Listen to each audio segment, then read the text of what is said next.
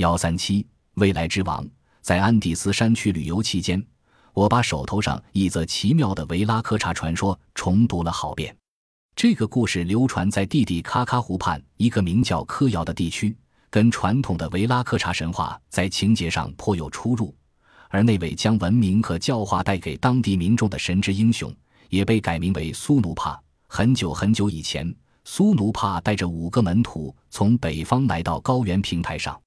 这个相貌威严。眼睛湛蓝，脸上蓄着胡须的白人，举止沉着稳重，生活十分简朴严谨。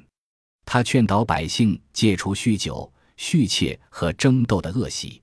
苏努帕周游安第斯山区各部落，建立一个祥和安宁的王国，将各种技艺传授百姓，教导他们过文明的生活。他的丰功伟绩却遭受一群奸人嫉妒，这伙人向他行刺，使他身受重伤。他们把他的圣体安置在一艘用灯芯草扎成的小船上，让他漂流在弟弟卡卡湖中。瞧，这艘船立刻扬帆而去，速度之居，把那伙谋害他的好人吓得直发抖。因为这个湖并没有水流，这艘船一直航行到查马卡，也就是今天迪斯瓜德罗河所在的那个地点。